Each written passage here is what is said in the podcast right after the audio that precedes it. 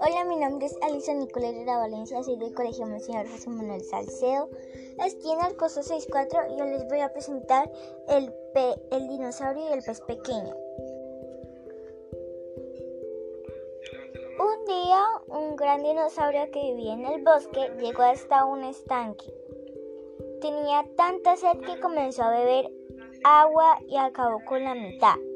Los peces preocupados porque el dinosaurio volvería al día siguiente y terminaría de beberse todo el agua del estanque.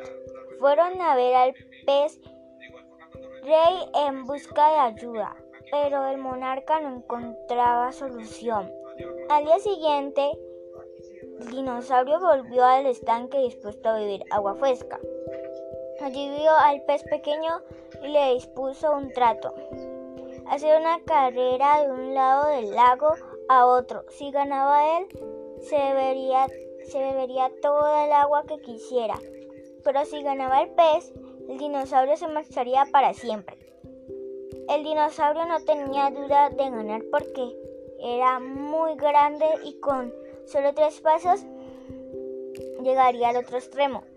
Al comienzo de la carrera, el pez nadó tan rápido como pudo mientras que el dinosaurio que era muy pesado, iba muy despacio.